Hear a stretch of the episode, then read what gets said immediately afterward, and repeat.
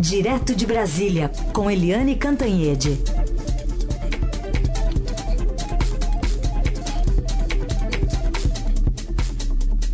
Oi, Eliane, bom dia. Bom dia, Heisen, Carolina, ouvintes. Bom dia, Eliane. Vou começar falando então sobre a repercussão toda que deu uma fala de Eduardo Bolsonaro, né, filho do, do presidenciável do PSL, sobre o Supremo Tribunal Federal. É, já, enfim, tendo a própria fala da ministra Rosa Weber ontem, mas pontualmente alguns ministros também falando já jornalistas, repudiando né, essa fala que, por mais que tenha já alguns meses, é, entra num contexto bastante é, local e agora, né? Não, é um horror, né? Porque uma coisa é você fazer uma brincadeira ou uma brincadeira de mau gosto, mas a fala é, não é uma brincadeira de mau gosto e mexe com coisas muito importantes, mexe com a essência da democracia, que é o Supremo Tribunal Federal, é a justiça, né? Um dos pilares da democracia. E não foi qualquer um que falou, foi o Eduardo Bolsonaro, que não é apenas o deputado com maior é, votos de todo o país, como é filho do candidato é, favorito à presidência da República a partir né, do próximo domingo, quando ele, é, enfim, as pesquisas indicam que ele tem tudo para vencer. Ou seja, quando o, o Eduardo Bolsonaro diz numa palestra pública que foi gravada, ele diz lá: olha, para fechar o Supremo Tribunal Federal não precisa nem um jipe, basta botar um soldado e um cabo. É um achincalhe, entendeu? É assim, inadmissível.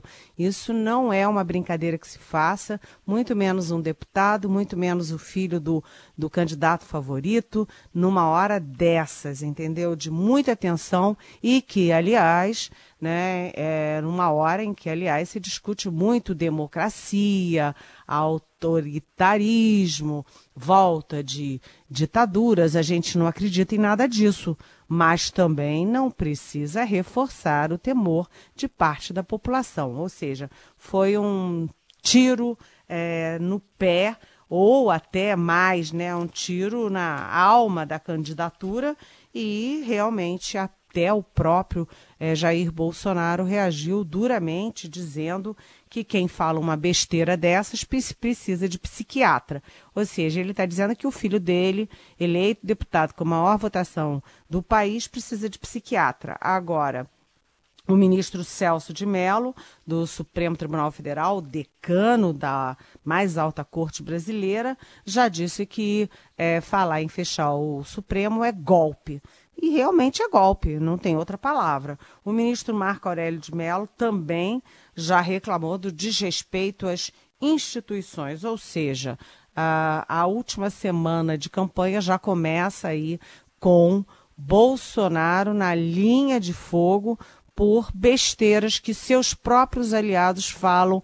E não é besteira engraçadinha, né? Não é pequeno erro. São erros muito preocupantes porque vão revelando uma sintonia é, da campanha contra é, símbolos da democracia, símbolos da república e as questões mais caras à sociedade, à história e ao futuro do país. Tudo bem. E não é, como se diz, simples chacota, porque ele mesmo chegou uma hora que ele tentou fazer uma brincadeira, dizer com todo respeito ao cabo e ao soldado, né? Quer dizer. Nossa! é dizer, horrível, né? Horrível. Mas você falou aí, você citou de passagem, então vamos entrar nesse assunto, Eliane. Não é a primeira vez que a gente ouve, muda às vezes a, a boca. Fala, Olha, mas, mas é... tem várias. É muito é, incrível isso, porque a campanha do Bolsonaro, do princípio ao fim, é recheada de frases que são assustadoras.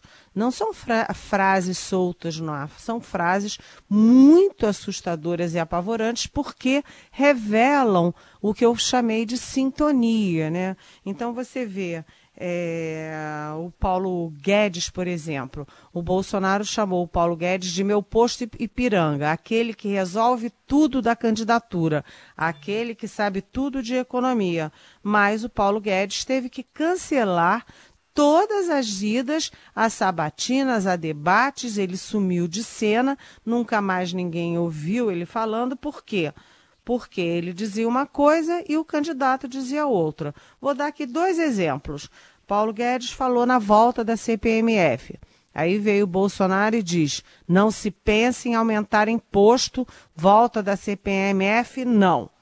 Aí o Paulo Guedes defendeu o óbvio, a privatização da Eletrobras, que é um sistema que custa muito caro ao Estado brasileiro e só cria problema. Né? Há um empreguismo desenfreado, é, é, aí cadeira para afiliado de político e tal. E o Paulo Guedes defendeu isso e o Bolsonaro foi lá e disse: ah, não, privatizar a Eletrobras, não. E geração e distribuição. Distribuição de energia ainda vai, mas geração de energia, não. Ou seja, o Paulo Guedes, que era o posto Ipiranga, foi encolhendo ao longo da campanha e projetando uma preocupação para um eventual é, governo Bolsonaro. O Bolsonaro é, é, estatizante, corporativista e gastador, né? Aquele que gosta de gastar aumentando o salário da corporação dele, etc. E o Paulo Guedes é o oposto, porque ele é é, aliás, o Bolsonaro é estatizante, corporativo e gastador. E o Paulo Guedes é o oposto, porque ele é privatizante, liberal e defende o ajuste fiscal. Aí vem o, o vice do Bolsonaro, que é o general Hamilton Mourão. Esse é bom de criar polêmica, porque já começou falando da indolência de índio, é, preguiça dos negros, etc. Depois ele falou em acabar com o 13 terceiro salário, diz que isso não tem sentido, é uma jabuticaba. Depois ele falou com orgulho do neto dele, falou do branqueamento da raça. Ou seja, pelo amor de Deus, né? É, é com aliados assim, o Bolsonaro não está precisando de adversários. Então, a campanha é, do Bolsonaro, apesar de ser é, favorita, é, amplamente favorita, né? é, é uma campanha que produziu muitas idiosincrasias, muitas dúvidas e algum pavor ali em relação ao que vem pelo futuro. Eu acho que a pior de todas essas frases é exatamente falar com tanta alegria tão saltitante sobre uma coisa tão séria como fechar o Supremo Tribunal Federal. E não foi qualquer um. Quem falou foi o filho do próprio candidato. É isso aí. Bom, Eliane, a gente está a seis dias das eleições. Queria que você falasse um pouquinho sobre essa última semana. O que, que a gente pode esperar, tanto da campanha de Fernando Haddad, que teve pelo é, Nordeste nesse fim de semana, quanto a de Jair Bolsonaro, que falou às multidões, uma conexão ao vivo ali, direto com a capital paulista, lá do Rio de Janeiro. Pois é, o Bolsonaro ele continua fazendo campanha via internet, ele faz uma campanha via internet, mas a multidão aí, a militância dele conquistada via internet foi para as ruas. A gente viu ontem que em vários estados grandes manifestações aqui no Distrito Federal, na Bahia, em São Paulo, no Rio, manifestações do verde amarelo aí em favor da candidatura Bolsonaro, ou seja, aquelas uh, eleições com as bandeiras vermelhas do PT parecem que ficaram no passado, porque nesta campanha de 2018, quem foi às ruas e ocupou as ruas maciçamente eh, foi a campanha do Bolsonaro, sem ele. Né? Ele falando pela internet e a militância dele nas ruas defendendo aí mudanças. É, nessa última semana, porque a gente lembra que a propaganda eleitoral de rádio e televisão acaba na sexta-feira, essa última semana a gente vai ter o Bolsonaro usando isso, quer dizer, é, muita campanha de rua do povo dele, muita é, fala na internet dele. Agora, duas coisas. Primeiro, ele mandou todo mundo ficar calado. A campanha dele agora, filho não fala, vice não fala, o futuro ministro da Fazenda não fala, ninguém fala, é, para evitar tá é, marola. Eles vão jogar na retranca nessa reta final. Já o Fernando Haddad do PT, que tem uma posição muito desconfortável na campanha, porque ele está bem atrás em intenção de votos e está disparado na frente em rejeição, com 54%, segundo o Ibope, é, o Haddad tem que fazer o contrário. Ele tem, ele não pode jogar na retranca, ele tem que ir para o ataque e ele está buscando único reduto que lhe é confortável, que é o Nordeste, onde ele é, passou o fim de semana, é, principalmente no Ceará. Agora, veja bem, apesar da, do Cid Gomes ter feito uma cartinha, né? primeiro foi lá e falou aquilo tudo, né? Ô babaca, o Lula tá preso, é, vão perder, vão perder, vão perder. Depois da, daquela papagaiada toda, o Cid Gomes é, do PDT, eleito senador, irmão do Ciro Gomes, que ficou em terceiro lugar no primeiro turno, fez uma cartinha aí apoiando o Haddad do PT. Mas o Haddad foi ao Ceará, que é o estado do Ciro Gomes, aliás, o único estado onde o Ciro Gomes ganhou, que foi o próprio estado dele, mas o Cid Gomes, da família Gomes, foi a grande ausência. Né? Então o Haddad busca votos no, no Nordeste, ou seja, onde ele já tem, porque o, segundo as pesquisas, o Bolsonaro ganha em todas as é, todas as unidades da federação disparado e o reduto petista continua sendo o Nordeste e aí sem conseguir crescer no resto, Haddad vai lá para o Nordeste não apenas para tentar crescer um pouquinho, pra, mas também para evitar que Bolsonaro lhe tire votos do Nordeste. E a campanha da televisão é uma campanha batendo, batendo, batendo. É uma campanha que tenta desconstruir a imagem do Bolsonaro, uh, mas é como é, dar murro em ponta de faca, porque Bolsonaro chega nessa reta final, nesses últimos dias, bastante consolidado na liderança das pesquisas. Eliane, ontem na sua coluna, sai aí também aos domingos no Estadão, foi retratada uma preocupação no Itamaraty, caso seja confirmada a vitória do Bolsonaro. Estão preocupados com uma caça às bruxas lá dentro, é isso? É, eu conversei bastante, aliás, a gente só faz isso, né? Conversar bastante em todos os lados e tal. E eu conversei bastante e o pessoal do Bolsonaro, a equipe do Bolsonaro, é, muito, assim, muito aborrecida e muito descontente com Itamaraty, porque eles acham que há um bolsão petista que, que manda no Itamaraty desde a época do governo Lula. É, eles veem dois personagens principais à frente desse processo, que são o ex-chanceler Celso Amorim, que ficou oito anos de Lula né, no Itamaraty, e também o embaixador também aposentado José Viegas. Tanto o Amorim quanto o Viegas foram ministros da Defesa. Né? E eles foram recebidos com certa desconfiança, principalmente pelo Exército. E agora o, a equipe do Bolsonaro acha que uh, o Itamaraty está muito contaminado pelos petistas e diz, né? Eles dizem, gente, atenção, não me xinguem, não sou eu que estou dizendo. Eles da equipe do Bolsonaro, eu estou apenas informando, relatando, eles da equipe do Bolsonaro dizem que uh, os embaixadores ligados ao Amorim e ligados ao Viegas, que estão em postos chaves no exterior, eles têm a ver com essa avalanche de reportagens em, na imprensa internacional contra o Bolsonaro. E dizem mais que essas reportagens não são apenas contra o Bolsonaro, mas também poupam ou até enaltecem o PT.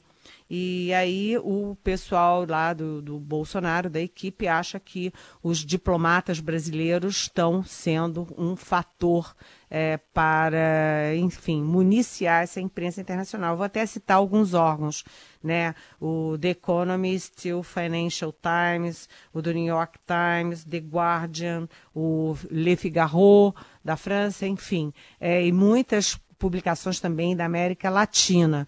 É, e são publicações que não tem nada de esquerda, não tem nada de é, petistas, né? Muito pelo contrário, The Economist é o bastião da, do liberalismo, né? É, internacional e tal, mas todas muito negativas para o Bolsonaro. E o pessoal dele acha que Uh, o, a, a, a, diplomacia brasileira está por trás disso. E também eles veem assessores é, até falo o seguinte: assim como o Lula aparelhou o Estado brasileiro, é, bancos públicos, é, agências reguladoras, estatais e tal, também aparelhou os, é, pegou os, os petistas e botou em órgãos técnicos de órgãos internacionais vinculados à ONU, à ONU. E eles citam sempre o caso da Ideli Salvati, que era do PT de Santa Catarina e que foi parar na OEA. Então eles acham que o pessoal do PT, ligado ao Lula, ligado ao Orim, está lá nesses cargos para ficar buzinando na cabeça é, dos, é, dos, da direção desses órgãos internacionais que, é, que o, a, o impeachment da Dilma foi golpe, que o Lula é um preso político que só foi preso para não concorrer às eleições, que o Bolsonaro vai criar uma ditadura no Brasil, enfim o que está previsto caso o Bolsonaro se eleja presidente. Está previsto, primeiro, uma forte dança de cadeiras no Itamaraty com remanejamento de embaixadores é, que são ligados ao Amorim para outros cargos que não é, Nova York, Washington, Paris, Roma, ou seja, os principais cargos, os, as principais embaixadas. É, também tirar esses assessores é, de área técnica dos órgãos internacionais vinculados à ONU. É, também é, uma mudança na política externa e o fim de embaixadas, porque o Amorim criou muitas embaixadas em pequenos países, por exemplo, Bahamas, né, para ter votos, para ter mais votos na, no Conselho de Segurança. E essas embaixadas, segundo o pessoal do Bolsonaro, repito sempre, segundo o pessoal do Bolsonaro, essas embaixadas custam muito caro para pouco retorno, vão fechar. E uh, o que preocupa mais, ontem eu conversei inclusive com o ex-embaixador em Washington, que é o Rubens Barbosa, que não tem nada de petista, nem nada de bolsonarista, ele, pelo contrário, trabalhou na campanha do Geraldo Alckmin no primeiro turno. O embaixador Rubens Barbosa, ele só tem uma grande preocupação. Ele diz que remanejamento de embaixadas é normal, isso faz parte, mas que é, tem que ter cuidado para não mexer em temas que são muito caros, que são da espinha dorsal da política externa há mais de 40 anos, que não são temas de PT nem coisa nenhuma, não. São da tradição da política externa brasileira, que é muito respeitada no exterior. Ou seja, a gente tem que ficar de olho nisso também, porque é o, a imagem do Brasil no exterior e é a política externa do Brasil que é muito importante para definir também a relação é, comercial, política, econômica com o mundo. Muito bem. Helene Cantanhede tem duas perguntas que a gente uniu numa só, que tem a ver uma com a outra, que chegaram de mensagens de WhatsApp. Vamos ouvir. Bom dia, meu nome é Fausto, aqui de São Paulo. O Haddad só está vencendo nas intenções de voto nas pessoas têm apenas o ensino fundamental e até um salário mínimo. Então, assim, não pode se analisar de uma outra forma, e não ao contrário, são os ricos que estão é, definindo quem é o, o, eleito? Bom dia, meu nome é Solange. Tem uma coisa que me soa estranho, que é o fato do eleitor do Bolsonaro ser é, uma pessoa que tem nível superior e que ganha mais de 10 salários mínimos. Eu acho que isso pode ser uma parcela do eleitorado dele, mas uh, uma parcela pequena, uma vez que o nosso país ainda é um país muito pobre. Tá aí um trechinho das duas perguntas, Eliane. Oi, Fausto. Oi, Solange. É, Solange, primeiro explicando o seguinte: não é uma parcela pequena, não. É uma parcela é, realmente muito expressiva.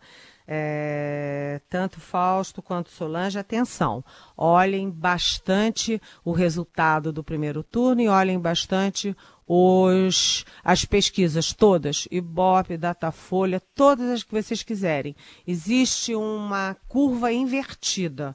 Né? Quando você olha o perfil do eleitor do Haddad, o Fausto tem razão, sim. É, a, a, se, vamos pegar como se fossem bolinhas, para a gente tentar visualizar, tá?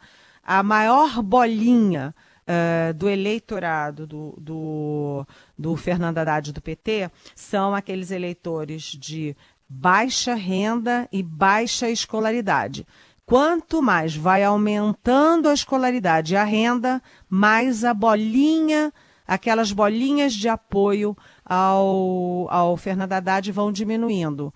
E no cruzamento, no caso do Bolsonaro, é o oposto.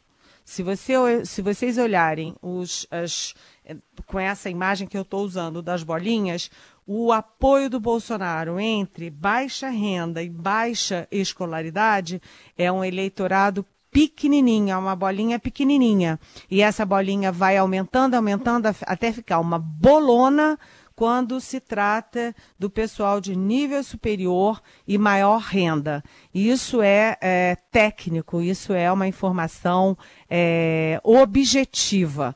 Né? Então, vocês podem procurar em todas as pesquisas que é exatamente isso. Essa pergunta é super importante porque é, o que, que a gente vê, Fausto e Solange? Primeiro, que é, há uma conexão clara, evidente entre esse grande eleitorado que impulsionou uh, o, o Bolsonaro e aquelas pessoas que foram às ruas em junho de 2013 para reclamar contra tudo. Aquelas pessoas não tinham um partido claro, pelo contrário, era um movimento suprapartidário, eram pessoas de classe média, é, até classe média alta, escolarizadas, né, e que foram às ruas via é, que foram mobilizadas via é, redes sociais. Até a imprensa foi surpreendida com aquilo. É, essa, é esse, esse universo do eleitorado é que impulsionou o Bolsonaro até ele virar tudo que virou como é um pessoal é, que é, mobiliza muito via WhatsApp, Twitter, é, Facebook, é um pessoal mais escolarizado e mágico. E a segunda questão é que isso é a primeira vez, porque todas as campanhas que a gente viu meu, nos meus longos anos de praia, né, de cobertura política e de eleições, é a primeira vez que eu vejo uma campanha que não é, é voltada para os pobres, quer dizer, voltada assim, no sentido do discurso. O discurso das campanhas não é voltada pela base da população. E, aliás, eu até vou dizer o seguinte: Poucas vezes eu ouvi o candidato Bolsonaro e a equipe dele falando sobre as necessidades daquela grande massa brasileira que é a baixa renda. É preciso cuidar disso porque uma das maiores preocupações do, do Brasil, um dos, o problema mãe do Brasil é exatamente a desigualdade social. Mesmo que o eleitorado seja um eleitorado rico, escolarizado, ele tem o tem que ter o compromisso, ele e o eleitorado dele tem que ter o compromisso com a quem mais precisa do Estado brasileiro. Agora, do outro lado, o PT perdeu o discurso porque ficou falando só para aquele eleitorado que vive de bolsas, vive das benesses do Estado e que fica patinando dentro de uma situação social sem sair dela. Então, o PT precisa renovar o discurso e o Bolsonaro precisa olhar para a base da pirâmide, que é quem precisa do Estado brasileiro. Muito bem. Eliane, obrigada e até amanhã. Até amanhã. Bom dia.